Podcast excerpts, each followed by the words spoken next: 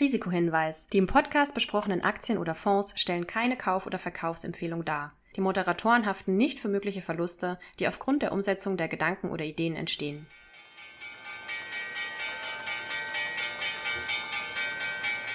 Glaser und Spang, der Börsenpodcast zu Börse und Aktien mit Fokus auf Deutschland mit Volker Glaser und Lukas Spang. Herzlich willkommen zu unserer zweiten Podcast-Folge mit Lukas Spang und Volker Glaser. Ja, Lukas, freut mich, dass wir hier die zweite Folge äh, machen. Und da wollen wir auch schon mal ein bisschen äh, mehr in die Details, ein paar spannende Dinge erfahren. Erzähl doch mal, was fasziniert dich und was findest du spannend an dem Komplex und dem gesamten Thema Small Caps? Also ich finde es natürlich, ähm, ist eine vielschichtige Antwort, um, um ehrlich zu sein. Das fängt schon allein damit an, dass natürlich der Großteil der Investoren am Markt sich überhaupt nicht mit dem Marktsegment beschäftigt. Das wirst du sicherlich auch kennen, wenn du in deinem Umfeld, was jetzt nicht unbedingt direkt mit der Aktienwelt vertraut ist, äh, dich, dich umhörst und fragst, äh, mit welchen Werten die sich so beschäftigen, dann wird jetzt nicht, ähm, ich weiß nicht, eine Eckert und Ziegler genannt werden oder eine Allgeier oder eine Pferdewetten. Pferdewetten kennt der ein oder andere allerhöchstens vielleicht aus dem Wettbüro oder vom Online-Wetten. Aber ansonsten wirst du da sicherlich auch eher auf die großen Werte, äh, eine Siemens, eine Daimler, eine Linde, wie die großen Werte und natürlich dann international auch ähm, Microsoft, ähm, Apple und so weiter treffen. Und damit fängt es, finde ich, schon an, dass einfach das Marktsegment natürlich nicht so äh, bekannt ist.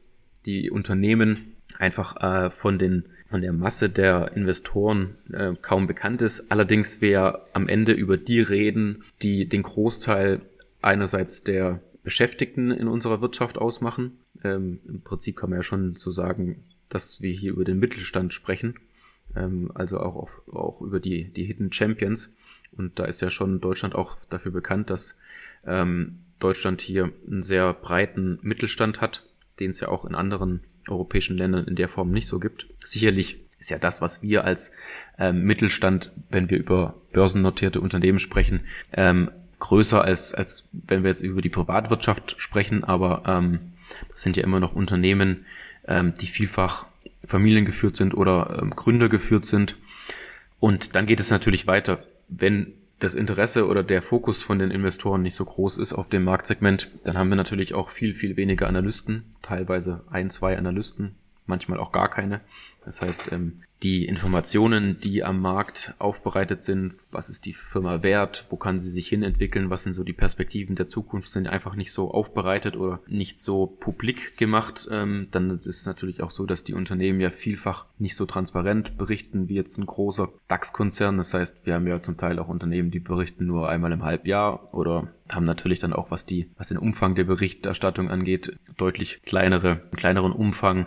Und das macht es dann natürlich spannend, wenn man dann direkt auch in den Dialog, finde ich, mit den Unternehmen tritt. Das heißt, wenn man dann äh, den Vorstand spricht, der natürlich dann direkt derjenige ist, der für verantwortlich ist und die Dinge diskutiert und nachfragt und sagt, okay, wie sehen Sie denn das und das und warum machen Sie das so und so? Das finde ich eigentlich am Ende auch das Spannende, wo man sich dann ein eigenes Bild machen kann, wo man dann eigene Informationen draus ziehen kann und dann letztlich durch eigenes Research letztlich auch die Gesellschaft, wenn sie vielversprechend ist, im Zweifel schon möglichst früh erkennt und findet, um dann, wenn sich das Ganze positiv entwickelt, auch frühzeitig schon dabei sein kann.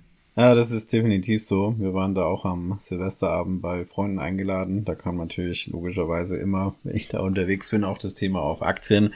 Und da hatte ich ihn auch äh, mal nachgefragt, wie sieht's denn aus? Und da kam eigentlich, also dort äh, managt die Frau das Geld und äh, sie hat dann ganz stolz erzählt, dass er ein ganz gutes Jahr mit DAX-Aktien hatte, also dann Allianz, Münchner Rück und äh, die Werte eben hatte, aber natürlich auch den ein oder anderen Schiffbruch dann auch da mit irgendwas erlitten hat. Fest glaube ich, vielleicht komme ich nochmal drauf, aber Siemens Energy war es nicht, aber ich glaube irgendein anderer DAX-Wert, aber die Werte, wo, die du jetzt gerade gesagt hast, Small Mid Cap ist natürlich absolutes Fremdwort, weil man da einfach ja das für, sagen wir mal, die Masse der Leute nicht wirklich groß von einem Interesse ist, ähm, sondern tatsächlich der Fokus auf die Großen ist oder die Amerikaner dann oder was auch immer, aber mit Sicherheit natürlich nicht äh, Small Mid Cap. Und so wie du das gesagt hast, völlig undercovered, schauen nicht so viele Leute drauf. Ist schon auch so die gewisse, nicht die volle Transparenz da, die man sich ja dann selbst erarbeiten kann. Und da kann man sich natürlich schon auch ähm, durchaus Vorteile erarbeiten, wenn man da sauber analysiert und aussichtsreiche Unternehmen dann findet. Aber man muss ihnen natürlich schon auch immer sehr genau auf den Fingern schauen, finde ich ja. Das ist ja doch immer sehr abenteuerlich. Ist ja unser Job. ist natürlich schon immer abenteuerlich was man mal sieht. Äh, muss schon doppelt und dreifach, finde ich, mittlerweile hinschauen, was einem da habe. Also ich rede jetzt natürlich nicht vielleicht von den im S-DAX sind ähm, oder sonst auch eine Market Cap haben, aber gerade so bei den kleineren, ja, sage ich immer, muss wirklich denen auf die Finger schauen, was die uns erzählen und ja. natürlich auch in der Bilanz, ähm, ob das halt wirklich auch plausibel ist. Ja. Aber das sind, glaube ich, so in der Tat ähm, die Vorteile. Was würdest du als Nachteile sehen?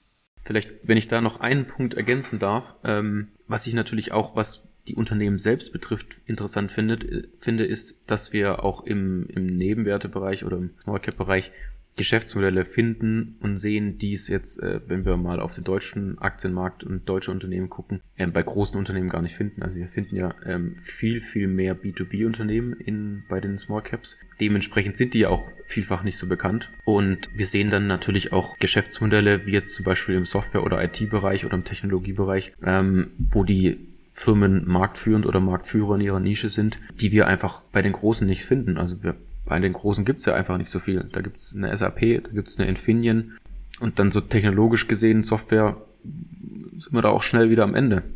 Wobei ja leider Gottes wir letztes Jahr auch das ein oder andere tolle Unternehmen, das ist ja dann ein bisschen schade, spricht aber ja eigentlich für unseren Ansatz, ähm, richtig coole Firmen zu finden, die dann aber leider auch irgendwann von irgendwelchen Leuten entdeckt werden. Wir hatten ja eigentlich eine coole Firma mit GK Software, die uns dann ja. eigentlich viel zu billig. Klar, für den Moment ist es natürlich toll, wenn da sowas mal mit 30 Prozent dann eröffnet. Aber perspektivisch ähm, wäre das, glaube ich, weiterhin eine tolle Geschichte gewesen. Was du ja auch investiert. Dann ja.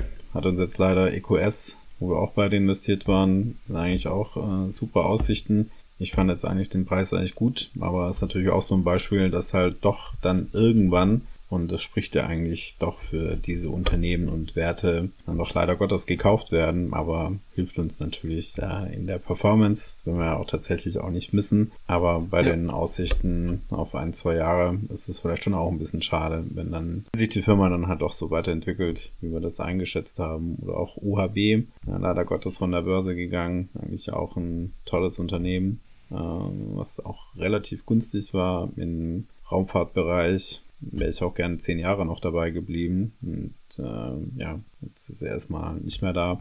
Ähm, das ist eigentlich, ja, wie soll ich sagen, klar, die Freude ist natürlich, wenn man sowas hat und ähm, kommt natürlich die Übernahmeprämie, das hilft natürlich performance-technisch. Gut, ja. die Alternative ist, wir müssen uns dann halt immer wieder was Neues suchen. uns soll ja die Arbeit auch nicht ausgehen. Wart ihr bei OHB investiert? Wir waren bei OHB ja investiert, jetzt nicht im Fonds, aber in der Vermögensverwaltung und im Spezialmandat waren wir da dabei. Okay. Und ja, kenne ich auch schon, ist da so ein ehemaliger, das neue Marktunternehmen, schon sehr lange. Und klar, hatte natürlich auch mal nicht so gute Zeiten, auch nicht immer die Ziele erreicht, aber jetzt eigentlich auch in der Phase gewesen, wo sie doch endlich liefern. Und vielleicht äh, kommen sie irgendwann wieder, kann ja auch sein, gibt's ja auch, dass mal eine gute Firma vom Zettel geht und dann äh, auch wiederkommt. Was siehst du als Nachteile? Genau, ähm, wollte ich jetzt nicht unter den Tisch fallen lassen, die Frage. Also Nachteile ist natürlich definitiv ähm, das Thema Liquidität, würde ich sagen. Also wir reden ja schon auch über Aktien, deren tägliche Handelsliquidität doch zum Teil sehr überschaubar ist wo dann vielleicht mal ein paar tausend Euro am, am Tag gehandelt werden. Das ist natürlich gerade im professionelleren Bereich, wie wir jetzt unterwegs sind, ähm, durchaus auch anderweitig handelbar. Wenn wir außerbörslich handeln, wenn wir über Blöcke handeln, ähm, kann man das Thema natürlich auch umgehen, aber trotzdem ähm, ist natürlich der Handels oder der Preis an der Börse am Ende die, die Referenz und wenn da einer mit ein paar Aktien irgendwie den Preis drückt, ähm, dann kannst du jetzt auch außerbörslich nicht nennenswerten anderen Preis irgendwie ver verhandeln oder äh, ausmachen. Das würde ich sicher sagen als einen der Hauptrisiken oder Hauptnachteile. Äh, äh, und dann natürlich auch, und das sehen wir jetzt gerade so die letzten zwei Jahre, dass Nebenwerte natürlich auch sehr zinssensitiv sind. Das heißt, ähm, ja, halt die Wachstumswerte, ne? Das war Nebenwerte sehen wir ja eher doch auch als äh, die Wachstumswerte oder Technologie. Und da hat man das natürlich auch gemerkt. Aber du hast natürlich recht, also das Liquiditätsthema, das mussten wir dann auch äh, 2022 vornehmlich und durchaus auch noch 2023 äh, doch dann durchaus das eine oder andere Mal schmerzlich erfahren. Klar, man hatte einerseits die vielleicht eine etwas höhere Bewertung nach der doch dem sehr guten Jahr 20 und 21. Das ist eine höhere Bewertung. Ja. Dann, wie du sagst, natürlich die ähm, Zinsen. Das hat sicherlich nicht geholfen. Plus, man hat natürlich dann den Switch von zahlreichen Investoren, die sich hier verabschiedet haben oder verabschieden mussten bloß dann Entzug der Liquidität. Das ist dann natürlich ein ganz äh, ungünstiger Mix, wenn ich mal sagen. Also gab ja Firmen, die haben sich da noch nicht mal schlechter entwickelt, aber wenn natürlich da die Rahmenparameter äh, Liquidität plus auch äh, Zinsumfeld ähm, sich ändern, sprich das Multiple halt für nicht mehr 40 ist, sondern eh noch 20 dann ist in einem anderen Umfeld, dann spürt man das natürlich und klar, der ein oder andere Investor dann raus muss, weil er vielleicht selbst Abflüsse hat, ist es natürlich bei Nebenwerten in der Tat sehr, sehr unschön tatsächlich. Und was man, wir reden da auch nicht ja irgendwie von drei, vier, fünf Prozent Minus, sondern das kann dann auch schon zweistellig sein. Und das ist in der Tat, wenn ich jetzt nicht der Privatanleger bin, der hier eine Position hat, kann ich natürlich immer noch schnell mal meine paar Aktien verkaufen. Aber wenn man es dann doch stärker investiert ist, komme ich ja auch gar nicht raus. Und äh, ja, das ist äh, in der Tat dann für ein aktiv gemanagtes äh, Produkt oder Fonds ähm, äh, durchaus ein Nachteil. Genau. Was jetzt vielleicht auch noch ein Punkt sein könnte, ist, dass natürlich auch die Anforderungen an Unternehmen äh, in dem Marktbereich nicht so hoch sind. Also wir reden ja nicht zwangsläufig nur über Aktien im geregelten Markt. Also ähm, vielleicht für den einen oder anderen, der nicht weiß, was der Unterschied ist. Wir reden ja nicht nur über Unternehmen, die im sogenannten Prime Standard sind. Das heißt also der geregelte Markt, der formal wirklich auch der Kapitalmarkt ist, rein ähm, gesetzlich, ähm, wo dann einfach auch andere Vorschriften gegenüber den, den Unternehmen gelten, sondern wir sind ja auch äh, zum Teil im nicht geregelten Markt. Das heißt, da sind ja auch dann die Anforderungen nicht so streng, was jetzt zum Beispiel das Thema Delisting angeht oder was im Zweifel vielleicht auch das Thema äh, Übernahmeangebot angeht.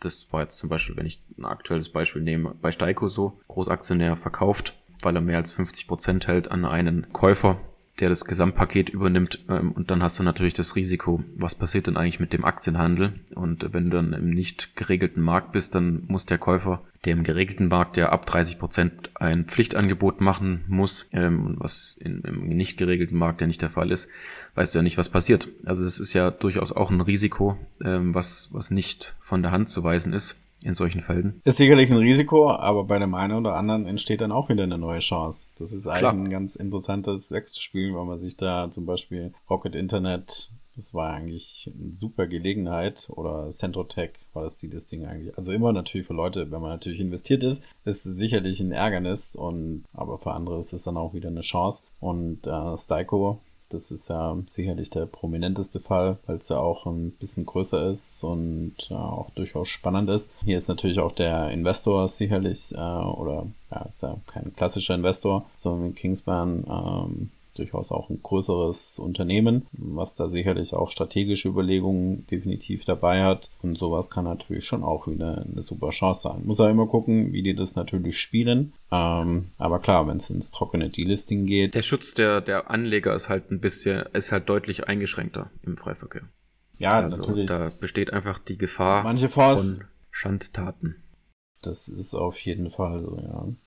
Ich bin ja tatsächlich auch noch äh, privat. Ich glaube jetzt mittlerweile, kennst du noch die äh, MSG Live da aus, aus Filderstadt? Ja, das war ja immer so ein Wettbewerber von der Adesso.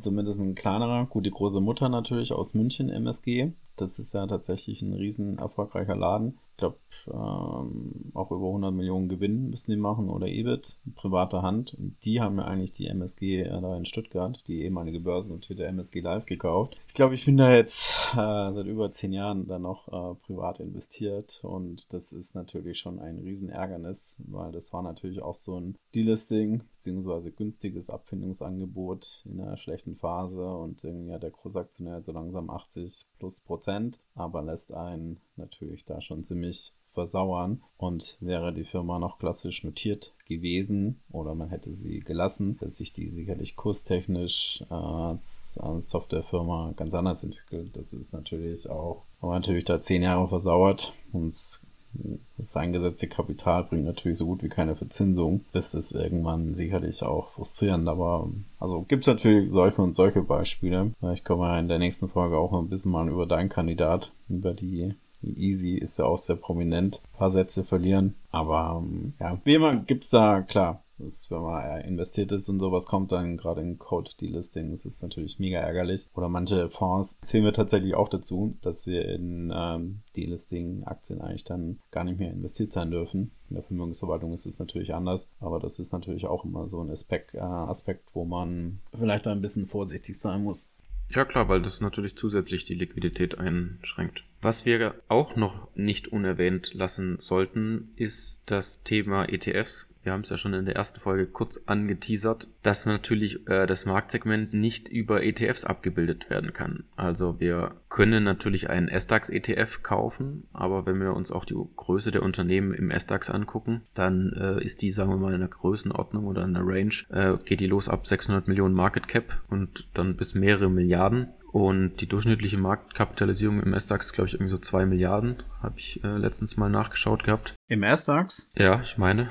Also durchschnittliche Marktkapitalisierung, gewichtet. Müsste eigentlich eher im M-DAX sein. Ne? Hättest du es nee, höher? niedriger, ne? Im S-DAX hast du ja. Nee, nee, im S-DAX müsste eigentlich schon niedriger. Ich weiß nicht, ob es da einen riesen Ausreißer drin gibt, aber das müsste eigentlich schon. Ähm also ich hatte das mal äh, nachrecherchiert und äh, war auch durchaus überrascht, weil es da halt schon auch den einen oder anderen gibt, der relativ groß ist in der Marktkapitalisierung.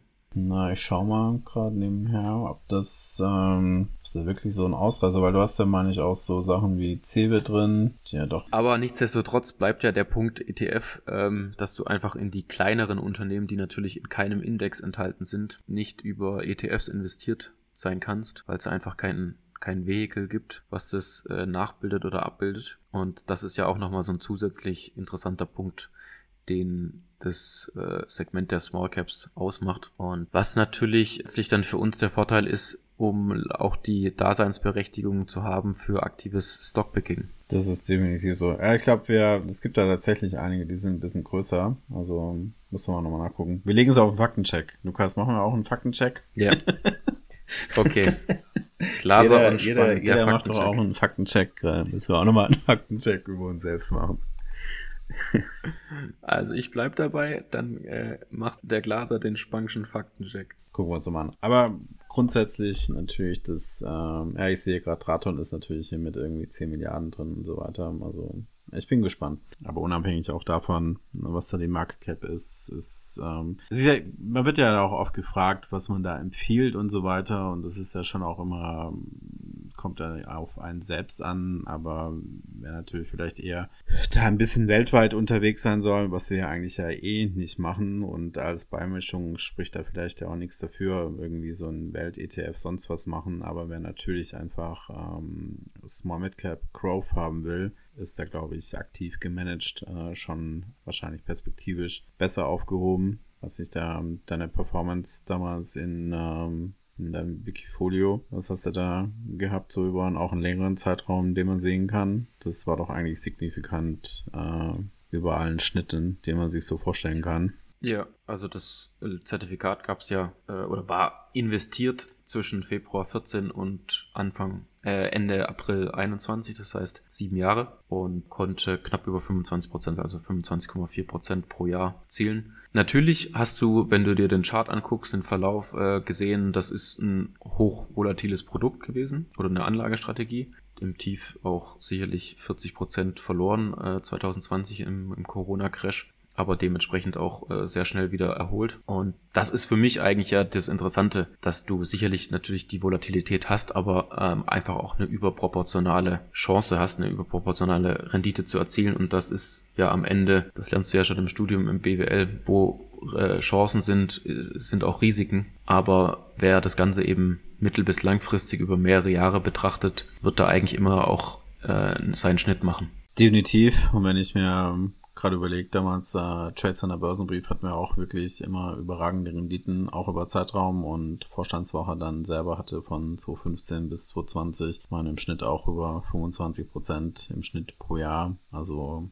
das ist klar, das war natürlich schon sehr konzentriert. Ich glaube, da hatten wir immer nur 5, 6, 7 Werte drin, aber ähm, das zeigt es ja, dass hier die Renditen anders sind. Aber ähm, klar, wer jetzt natürlich auch in den USA unterwegs ist, gerade ähm, Nasdaq oder da Small Mid Cap macht, ist sicherlich auch ein Argument dafür, aber ist auch ein, natürlich auch ein anderer Markt. Also als Streuung, warum nicht? Gehört vielleicht dazu. Man kann ja auch nicht jedem empfehlen, da alles in Nebenwerte reinzusetzen in Small Mid Cap. Das ist ja auch definitiv der Fall. Ja. Aber so eine gesunde Mischung ist es, äh, gehört sicherlich dazu. Und ähm, ich sehe es auch nicht, dass man es über ein ETF äh, gut abbilden kann. Genau. Wollen wir noch irgendwas besprechen? Haben wir noch irgendwie ein Thema, was wir in die Folge mit einbauen wollen? Ja, wir können ja, wir haben ja schon, äh, ist ja wieder, das letzte Jahr war ja schon wirklich ein sehr abenteuerliches Jahr, will ich mal schon sagen, mit ähm, starken Q1, dann wirklich eher auch so mittelprächtigen Q2, desaströsen Q3, als Ende Oktober schon wieder alle dachten, jetzt geht die Welt schon wieder unter. Mhm. als dann alles ganz furchtbar war, ist dann wirklich eine atemberaubende Rallye fast ja schon wieder gestartet, mit einem wirklich sensationellen November und mhm. Dezember und ich sage ja immer so zum Ende des Jahres, vielleicht könnte das nächste Jahr mal vielleicht so ein bisschen ruhiger angehen. Meine, die erste Woche war, glaube ich, ganz ruhig, die zweite ein paar Tage und ja, das Mitte Januar haben wir jetzt und ist eigentlich schon alles wieder, wieder relativ wild. Einerseits kann man natürlich sagen, nach ähm, einer wirklich starken Performance im November, Dezember ist so eine gute Korrektur ja auch nicht das schlechteste. Vielleicht sehen wir das ja auch gerade. Das ist einfach nach der starken Performance ein bisschen korrigiert. Andererseits sind natürlich die Nachrichten auch schon wieder durchaus sehr wild und was man aber auch klar sagen muss, ist es wirklich schon krass, wie, wie stark äh, wir auf das Thema Zinsen äh, und mhm. Inflationsdaten immer wieder reagieren. Das hat man jetzt vor ein paar Tagen wieder gesehen. Das sind dann, ich glaube, am Mittwoch wieder ein halber Ausverkauf. Jetzt geht's wieder. Ja äh, die letzten äh, Tage dann auch schon wieder deutlich hoch. Ich glaube, wir werden da schon volatil bleiben oder auch natürlich teilweise Unternehmensnews, wo dann doch auch äh, entsprechend kapitalisierte Unternehmen äh, wirklich äh, schon eine taffe Gewinnwarnung hinlegen und hier seit Jahresanfang dann auch durchaus mal 30, 40 Prozent federn lassen. Das ist schon, äh, schon stattlich, aber haben wir auch immer gesehen, gibt's immer wieder und ich sehe auch bei solchen Sachen ja auch immer eine, eine Chance, wenn natürlich eine, eine Gewinnwarnung kommt und äh, ein Unternehmen dadurch geschlachtet wird. Ähm, ja, muss man sich dann schon mal wieder ein bisschen beschäftigen und kann auch eine sehr gute Kaufchance dann sein. Absolut. Was siehst du aktuell für die Aktienmärkte und unser Marktsegment so als, als wesentlichen Punkten? Also du hast schon angesprochen, Inflationsdaten, das bedingt ja wiederum auch das Thema Zinsen. Würdest du sagen, das sind so die zwei dominierenden Faktoren, oder? Aktuell würde ich das äh, tatsächlich so sehen, dass das weiter ähm, die Märkte beschäftigt, wann die, wann die Zinsen gesenkt werden. Ich habe eigentlich kaum Zweifel, dass sie gesenkt werden, weil man sieht ja auch schon, dass der, dass die Inflation zurückgeht. Der Wirtschaftsmotor durchaus äh, stottert. Also große Krise kann ich mir derzeit nicht wirklich vorstellen. Dafür läuft es auch teilweise zu gut. Dafür sind auch die Unternehmen zu gut. Oder wir haben auch durchaus so einen, einen nächsten Riesensprung, was das Thema KI angeht, was ja die Produktivität bei vielen Firmen sicherlich massiv erhöhen wird und nochmal wieder zu massiven Veränderungen führen wird. Da werden wir, glaube ich, sehr spannende Themen dieses Jahr haben. Und aber die Zinsfront ist natürlich das, äh, das A und O. Ja. Kann ich mir vorstellen, auch für dieses Jahr am Markt. Es gibt ja, kennst du wahrscheinlich auch diesen Inflationsindex von Trueflation für die USA. Ja. Und äh, den habe ich mir heute mal wieder angeguckt. Der sagt jetzt aktuell, den muss man natürlich immer mit Vorsicht genießen, weil der natürlich auch nicht korrekt ist und äh, in der Vergangenheit war der äh, jetzt eher zu niedrig, aber da ist jetzt auch wieder Anfang des Jahres runtergegangen. Wir liegen da jetzt bei 2,2 Prozent. Also wenn zumindest die Tendenz dieses Trueflation Index oder dieser Indikation da richtig ist, dann dürfte ja auch die Inflation, die berichtete Inflation in den kommenden Monaten weiter runtergehen. Und das ist ja letztlich auch der Treiber der Zinssenkungen.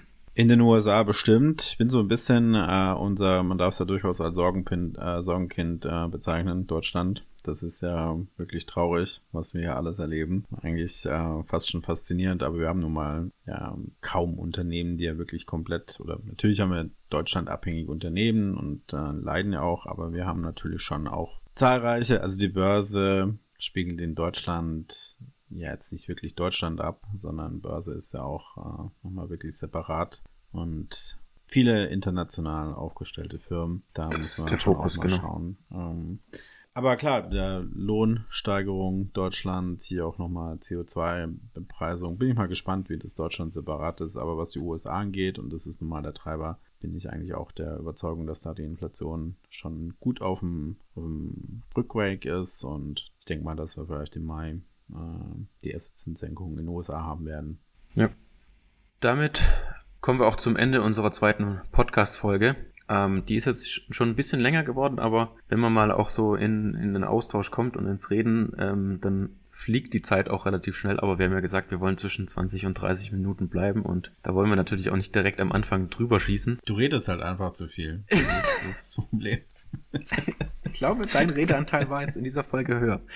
Aber auf jeden Fall ähm, hoffen wir, dass euch auch die zweite Folge gefallen hat, dass euer Interesse geweckt wurde und wir euch natürlich auch dafür begeistern können, dabei zu bleiben. Seid gespannt auf die dritte Folge, wo wir dann wirklich auch noch mal ein bisschen detaillierter jetzt ins Geschehen einsteigen. Gab jetzt jüngst eine Konferenz, auf der der Volker gewesen ist. Ende November waren wir auf einer großen Konferenz beide und da werden wir auch die ein oder andere Insight geben und ähm, ja, freuen uns, wenn ihr dabei bleibt. In diesem Sinne, bis zum nächsten Mal. Ciao. Ciao.